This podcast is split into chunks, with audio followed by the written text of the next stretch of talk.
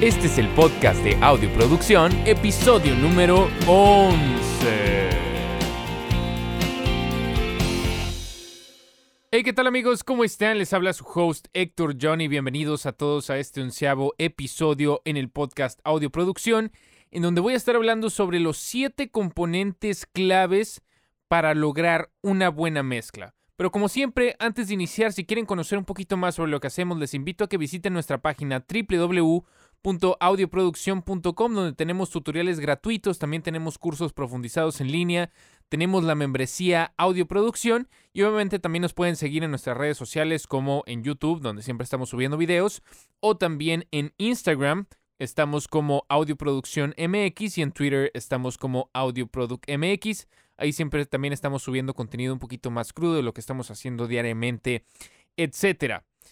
Entonces, quería platicarles un poquito acerca de esto porque ya he recibido muchas preguntas de qué es lo necesario, qué es lo que se toma para conseguir una buena mezcla. Y yo creo, bueno, estuve investigando un poquito, estuve recapitulando un poco y llegué a la conclusión de que había estos siete componentes clave, los cuales para mi gusto, si logran tener o logran amaestrar, creo que pueden estar en un camino bastante avanzado para lograr buenas mezclas.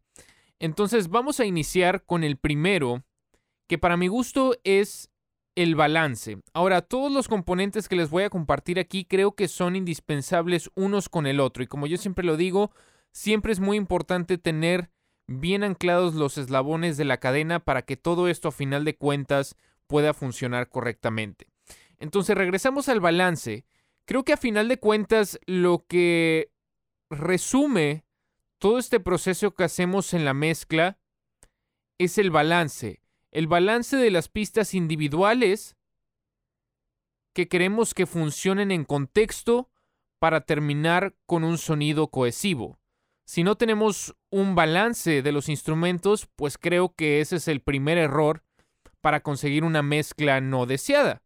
Podemos tener las, las baterías mal balanceadas o las guitarras, las voces, etcétera, la, cantidad de instrumentos que tengamos ahí. Entonces creo que tenemos que partir por eso, tener un buen entendimiento de que lo primero que tenemos que hacer, el objetivo principal que tenemos que lograr es obtener un buen balance.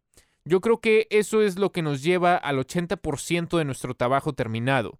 Ya después el 20% restante nos queda a nosotros para cómo enaltecer esa mezcla, cómo podemos hacerla diferenciar de otro tipo de trabajos que están allá afuera y eso es también lo que les voy a compartir ahorita un poquito más adelante. Entonces, ¿cómo sabes que has logrado un buen balance? Pues creo que todo se resume también a, a experiencia. O sea, tienes que conocer un poquito el género con el cual estás trabajando, saber si en ese género, por ejemplo, las voces siempre están un poquito más arriba. Yo, por ejemplo, me he dado cuenta que en la música latina, en las baladas, por ejemplo, la voz siempre está muy por encima de todos los instrumentos. Entonces, quizás si estás trabajando con un artista dentro de este género, pues tiene unas ciertas expectativas en, cuanto, en cuanto al sonido final que él espera obtener, él o ella espera obtener. Entonces creo que tenemos que tener muy bien definido esto, o sea, qué género estamos trabajando, cuáles son las tendencias del momento.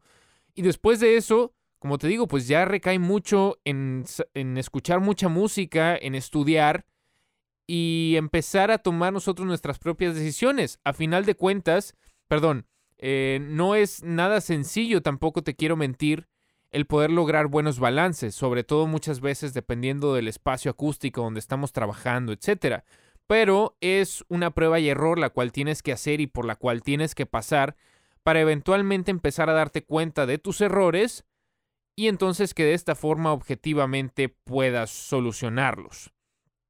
Esto me lleva entonces al siguiente componente, el cual yo resumo que es la claridad. Si nosotros nos ponemos a evaluar todas esas mezclas que nos encantan y nos gustan de nuestros ingenieros de mezcla favoritos, de nuestros artistas favoritos, creo que podemos coincidir en que tienen una claridad la cual las cuales muchas mezclas amateur no tienen. ¿Por qué? Pues porque alcanzamos a definir todos los instrumentos adecuadamente conforme a las intenciones del propio productor o del propio ingeniero de mezcla y que a final de cuentas también atribuyen al arreglo y de esta forma a la energía de la canción. Podemos tener quizá un buen balance de los instrumentos, pero si no tenemos una claridad entre ellos, o sea, buen balance de volúmenes o quizá un buen balance de paneo, pero si no tenemos una claridad entre ellos, pues la mezcla a final de cuentas tiende a sonar un poquito difusa, tiende a sonar un poquito sucia, y entonces eso es lo que hace que el oído, para cualquiera que está escuchando, se empiece a distraer en otros detalles y no ponga atención a lo que realmente le interesa al artista, que es la emoción. Ahora, la claridad obviamente que va de la mano del saber utilizar correctamente las técnicas y una de ellas es la ecualización. Porque con la ecualización podemos moldear los diferentes instrumentos o los diferentes elementos en la mezcla para que de esta forma quepan unos con los otros entre sí. Acuérdate, muy importante cuando estés mezclando, que de nada sirve que un elemento suene bien en solo, o sea, que tú hagas el procesamiento con la pista en solo y que solamente estés escuchando ese instrumento, porque a final de cuentas, si eso no suena bien en contexto, entonces de nada te sirve. Y acuérdate que el oído humano pues solamente puede percibir desde 20 Hz hasta 20 kHz, ese es nuestro rango de frecuencias, y con el tiempo nuestro oído también va disminuyendo y vamos escuchando un poquito menos claras, sobre todo las frecuencias agudas. Entonces, tenemos un cierto espacio con el cual podemos trabajar y tenemos que tomar las decisiones adecuadas en cuanto a procesamiento, sobre todo como te comento con la ecualización, para que de esta forma entonces todos los instrumentos tengan su lugar en la mezcla y tengan claridad. Y con esto también va de la mano tener una buena interpretación de cuáles elementos son los que cumplen el rol principal, para que de esa forma esos instrumentos resalten y los demás instrumentos simplemente abracen a esos elementos estelares y les den soporte y apoyo para que la canción entonces pueda ser o pueda elevarse a ese siguiente nivel. Muy importante la claridad en la mezcla. Te lo dejo de tarea, escucha tus mezclas favoritas y te darás cuenta cómo en cualquier momento cualquier elemento que quizás sea estelar o que sea secundario pero que cumpla un papel importante, lo vas a poder escuchar claramente el tercer componente, el cual quiero compartirte, se resume a la solidez en las frecuencias bajas. Y esto es una de las más de los más grandes retos cuando estamos iniciando a mezclar, porque las frecuencias bajas para mi gusto son un arma de doble filo. Si no las sabemos controlar apropiadamente, si no las sabemos posicionar adecuadamente, rápidamente nuestra mezcla se viene abajo, porque como las frecuencias graves tienen bastante energía y viajan omnidireccionalmente, eso significa que no viajan hacia una sola dirección, sino viajan a través de todo el espacio. Entonces, estas son las que mayor problemática nos dan, y esto también se resume mucho al espacio en donde estamos trabajando. Para poder tener una buena representación de frecuencias bajas necesitas conocer el espacio en donde estás trabajando y escuchar cómo se comporta en relación a estas frecuencias. Porque para todos nosotros que trabajamos desde home studios, en donde los espacios y las dimensiones no son las más óptimas para trabajar, en donde tenemos muchos problemas acústicos, entonces las frecuencias bajas rápidamente se vuelven una problemática. Y probablemente quiero que recuerdes un poquito si alguna vez te ha pasado que estabas posicionado en, ya sea en tu espacio de mezcla o en algún espacio dentro de tu estudio y de pronto escuchaste una acentuación de frecuencias bastante pronunciada o bien escuchaste una cancelación de algunas frecuencias que sí escuchabas en otros momentos. Esto resulta por las dimensiones del espacio, por cómo se propaga el sonido, y entonces lo que hace es que en algunas frecuencias específicas y dependiendo de dónde estés posicionado en el espacio, es si se aumentan estas frecuencias o a veces hasta se cancelan por completo. Y esto siempre lo tienes que tomar en cuenta, porque te pongo una situación súper clara. Imagínate que de pronto estás posicionado en tu eh, sweet spot de la mezcla estás mezclando y escuchas una frecuencia que se acentúa bastante y entonces tu instinto natural, y creo que es bastante común, es pues se escuchan muy fuerte los bajos, los voy a bajar para tenerlos más controlados. Y entonces bajamos estas frecuencias, las tenemos más controladas, pero a la hora de que exportamos nuestra mezcla y la escuchamos en otros sistemas de reproducción, nos damos cuenta que nos hacen falta bajos. Y esto es porque las decisiones que tomamos las hicimos en respecto al comportamiento de las frecuencias que teníamos en nuestro espacio. Pero esto no significa que ese comportamiento vaya a ser igual fuera de él. Por eso es muy importante que conozcamos cómo se comporta nuestro espacio acústicamente para que de esta forma, sobre todo con las frecuencias bajas, las tengamos mucho más controladas y más sólidas. ¿Cómo podemos hacer para conocer nuestro espacio? Pues no es nada del otro mundo.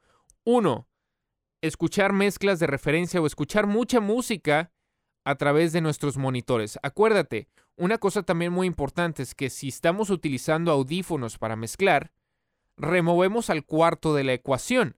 Nada más que también perdemos algunas cosas, sobre todo con la percepción de la imagen estéreo. Muchas veces también si no sabemos utilizar los audífonos correctamente, perdemos un poco de la noción de los balances. Entonces yo siempre recomiendo que se mezcle con monitores, pero que aunado a esto también se utilicen los audífonos como referencia. De esta forma ya tienes dos sistemas, los cuales estás probando, y entonces tus mezclas pueden ser un poquito más infalibles en cuestión eh, a las carencias en el tratamiento acústico o en el comportamiento de tu espacio. Entonces, utilizar mezclas de referencia. ¿Por qué? Porque normalmente las mezclas de referencia si sabemos que suenan bien en muchos, muchos otros sistemas, entonces probablemente fueran mezcladas, no sé, en un estudio que tenía tratamiento, un mejor tratamiento acústico o por un ingeniero que sabe más lo que hace, etcétera.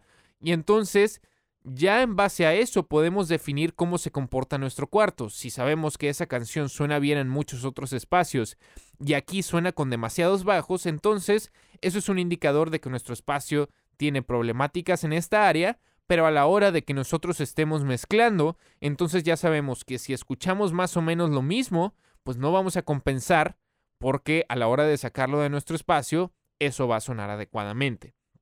Entonces, muy importante que tengamos eso en cuenta.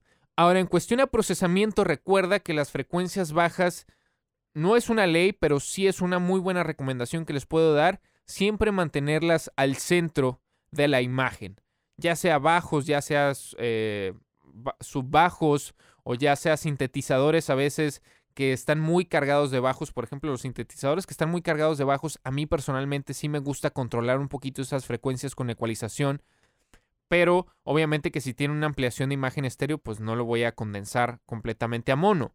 Pero sí, por ejemplo, con, los instrumentos como el bajo, etcétera, el bombo, sí es muy importante mantenerlos al centro porque ahí es donde viaja la energía directamente y es donde sentimos más punch. Ahora, muy importante también para tenerlos bien sólidos, que hagamos espacio uno entre los otros y esto resume otra vez o regresamos al componente de la claridad.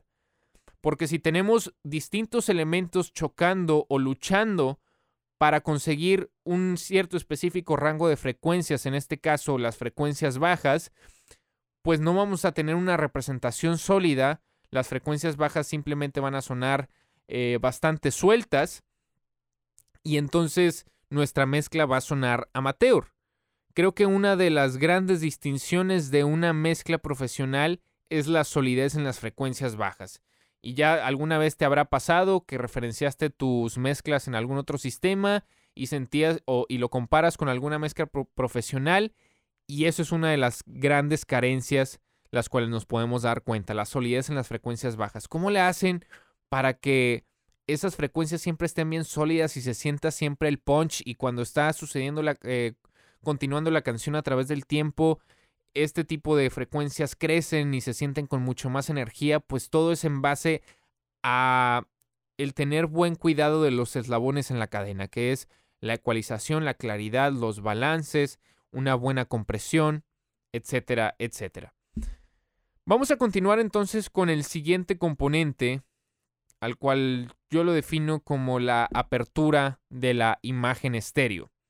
Y como te, como te comentaba anteriormente, todos estos eslabones tienen que ver unos entre sí, pero creo que este sí es un aspecto muy importante. Normalmente esas mezclas que nosotros veneramos y que nos encantan tienen una excelente apertura de imagen estéreo.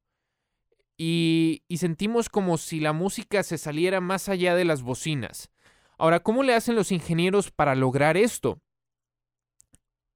Yo creo que hay varios aspectos importantes dentro de esto.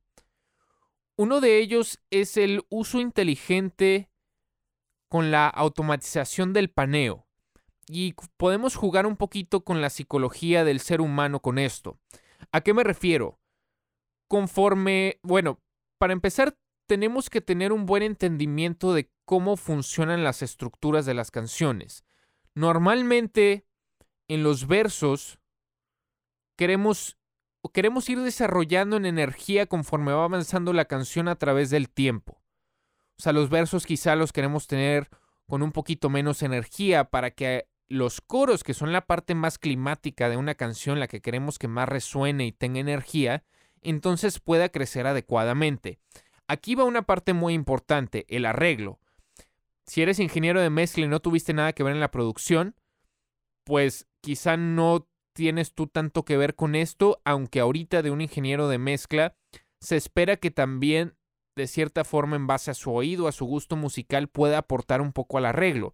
O sea, probablemente el productor, si todavía no tiene mucha experiencia, pues empezó a, integrar toda la carne al asador, como decimos por acá, desde antes de que explotara el coro. Entonces, para la hora de que llegue el coro, pues ya no se siente ese levantón en energía. Entonces uno como ingeniero de mezcla a veces también tiene que tomar este tipo de decisiones críticas para decir, ¿sabes qué? Estos elementos quizá están un poco de más en estas secciones, entonces las voy a silenciar. Si las silencio no cambia la canción, simplemente se baja en energía, pero a la hora de que llegue el coro entonces se siente que explota porque se agregaron más elementos. Es muy importante tener una noción de cómo funcionan los arreglos musicales. Ahora, como te comentaba, también con el paneo, y eso es parte, creo que también es parte del arreglo musical de un ingeniero de mezcla. Podemos hacer que, por ejemplo, los instrumentos estén un poquito más cargados al centro, ligeramente, en la imagen estéreo, y una vez que explota el coro, entonces podemos abrirlos en toda su extensión para que de esta forma en la psicología del humano se sienta como que la mezcla creció. Entonces es muy importante tener esto en cuenta y además otra de las cosas con las cuales vamos a poder obtener una buena apertura en la imagen estéreo es, y regresamos a nuestro segundo componente, la claridad. Si tenemos una buena claridad de los instrumentos, nuestra mezcla se va a sentir mucho más abierta porque cada uno de esos elementos va a tener su propio espacio en la mezcla. Muy importante entonces tomar en cuenta que a veces menos es más. Como productores, cuando apenas vamos empezando, queremos meter todos los instrumentos posibles para que se sienta más lleno, más lleno, más lleno, pero sin tomar en cuenta el proceso que viene después, que es la postproducción, que es la mezcla. Y entre más elementos agreguemos que no tengan un propósito específico, más difícil se vuelve hacer espacio para cada uno de ellos y a final de cuentas esto hace que la apertura de la imagen estéreo se vea afectada por la gran cantidad de elementos que hay que no tienen su propio espacio. Entonces, esto tienes que tomarlo en cuenta. Tomas las decisiones a veces, decisiones críticas de que si tienes que aportar un poco al arreglo silenciando elementos o a veces también hasta agregando elementos. Entonces, ya dependiendo de qué tan drástico sea, es si es, obviamente si es tu propio trabajo, pues bueno, eh, eh, tú tienes la, decisión final. Pero si estás trabajando con alguien externo, pues probablemente puedes platicarlo con el productor o con el artista para ver si están de acuerdo. Hay ocasiones en las que yo he agregado elementos sin decir nada y como son eh, papeles secundarios o terciarios, pues simplemente aportan la energía pero no se dan cuenta y bueno, pues eso también está bien. Pero si es algo lo cual crees que va a cambiar la canción, entonces ahí sí es importante que lo platiques. Vamos a pasar entonces al quinto componente, el cual es una de las partes más importantes de una mezcla, que es el procesamiento vocal o el procesamiento de la voz. En una mezcla contemporánea, la voz es el elemento principal. es la que tiene que sobresalir sobre la instrumentación porque a final de cuentas es la que entrega la emoción principal y es la que entrega el mensaje. O sea, y lo digo contemporánea porque quizá hay algunas pistas instrumentales que, el elemento estelar es la guitarra o que el elemento estelar es el piano y en ese caso, bueno, pues hay que hacer que este resalte.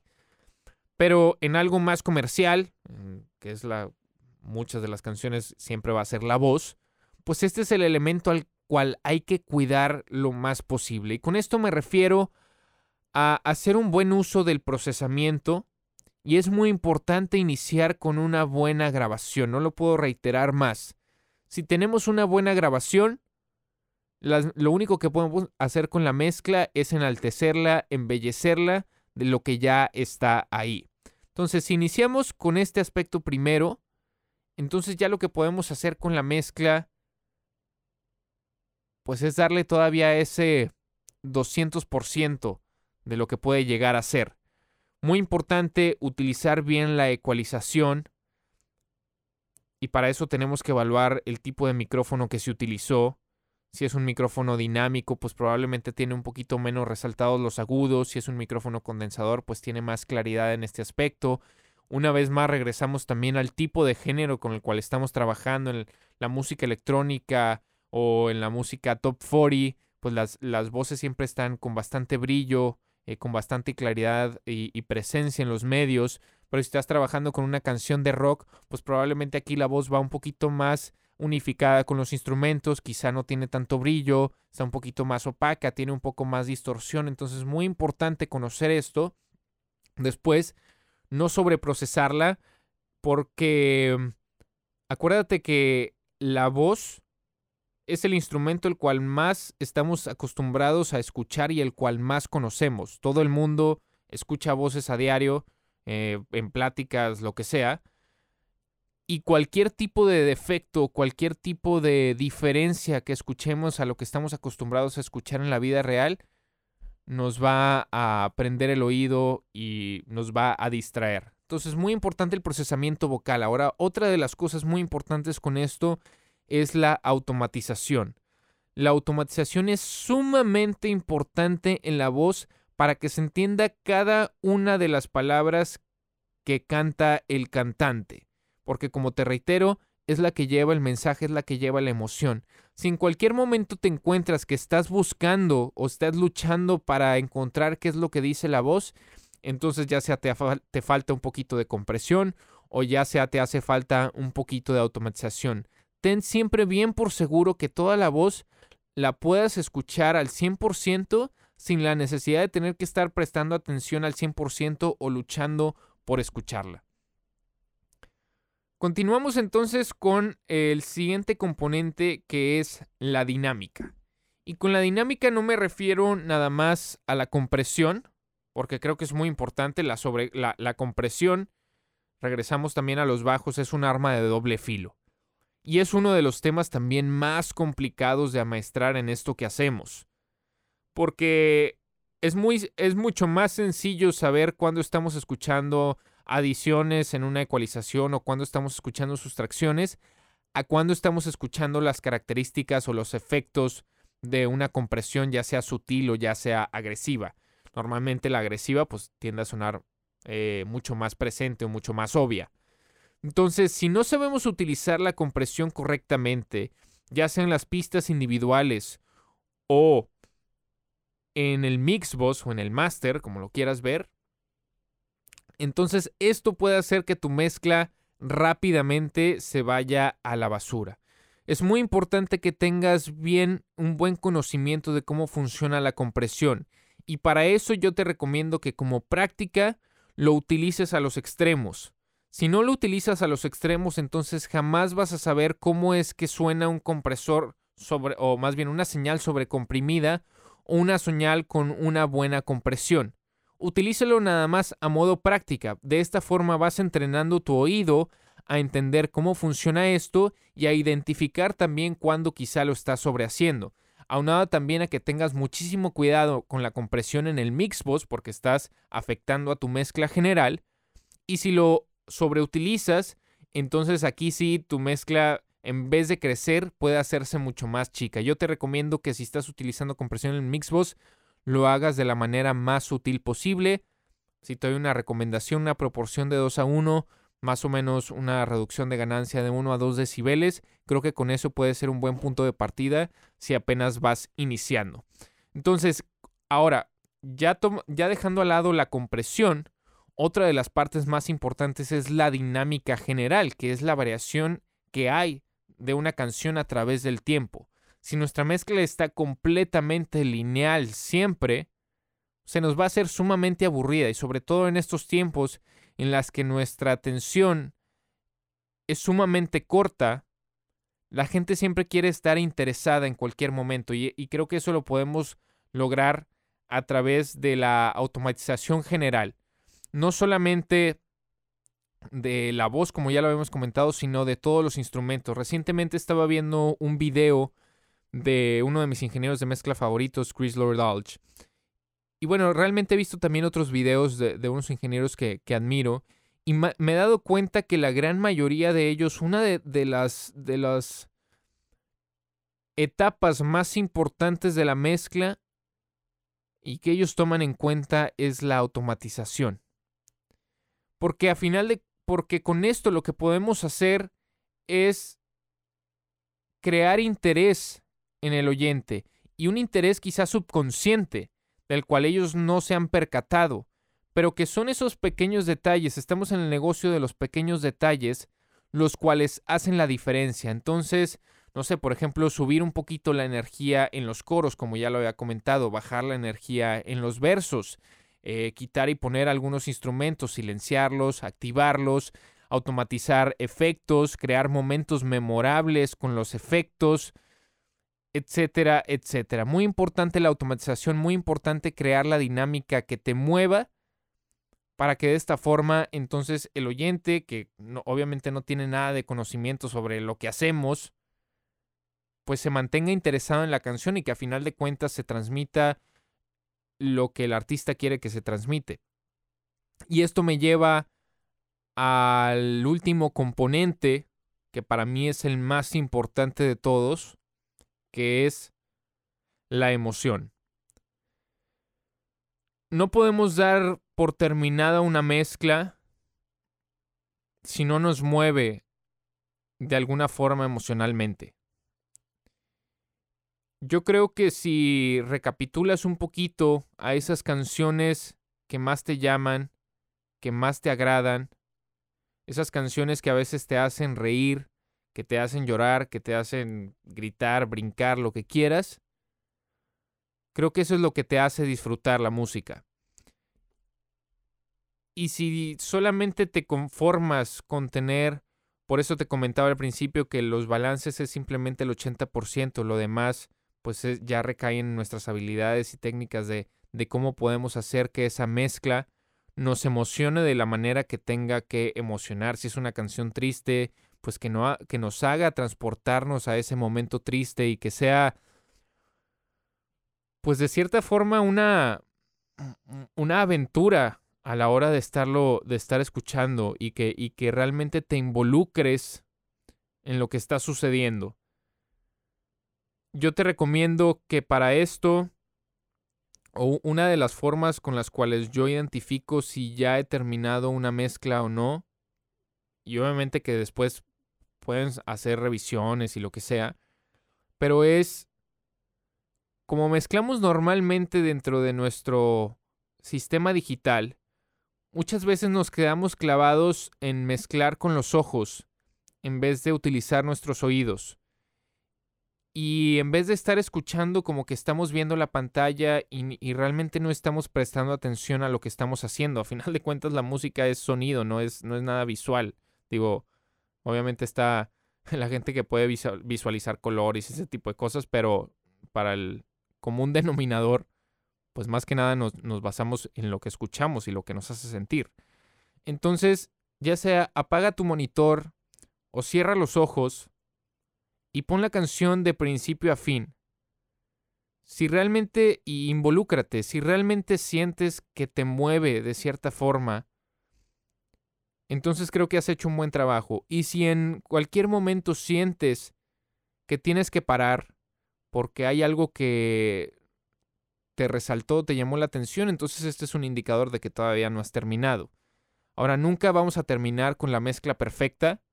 Creo que uno, el perfeccionismo de cada quien nunca nos deja terminar, pero pues tenemos fechas límites, sobre todo cuando estamos trabajando con alguien externo, y tenemos que entregar y tenemos que aprender a dar un trabajo por finalizado. Ahora también respecto a lo de la emoción, pues mucho recae en la calidad de la canción, en la calidad de la producción, etc. O sea, no podemos hacer maravillas. Pero creo que en lo que respecta a nuestra área, podemos hacer o podemos utilizar las herramientas que tenemos a nuestro alcance para crear cualquier tipo de emoción. Y como te comentaba, con la automatización. O sea, quizá la canción no es la mejor canción del mundo, no transmite el mejor mensaje del mundo, pero de cierta forma cuando explotan los coros sientes que se mueven las bocinas, sientes esa energía, sientes que hay algo de cambio. Y entonces ahí es donde ya hemos hecho nuestro trabajo y hemos aportado nuestro granito de arena a la canción. Ya de pronto todo lo demás puede estar en nuestras manos o puede no estar en ellas. Así que bueno, pues estos son los siete componentes claves que creo que conforman una buena mezcla. Estos siete componentes están entrelazados entre sí. Creo que hay que tener cada uno de ellos en punto para de esta forma poder lograr mejores resultados. Y probablemente alguno de estos te resonó y te hizo pensar un poco de pues, probablemente eso es lo que me está haciendo falta, probablemente algunos de ellos ya los estás haciendo. Entonces, pues simplemente espero que te sirva como una guía para que ya sea si no estás haciendo ninguno de ellos, los pruebes, los pongas a prueba y, y yo estoy seguro, te lo prometo, que vas a encontrar resultados completamente diferentes si tomas este detalle. Acuérdate, los detalles son los que más importan. Una vez más, si quieren visitar nuestra página, ya saben www.audioproducción.com. Por ahí estamos bien activos en redes sociales también. Muchísimas gracias, espero que hayan disfrutado de este onceavo episodio y nos vemos en el próximo podcast. Yo soy Héctor John de Audio Producción, muchísimas gracias y hasta luego.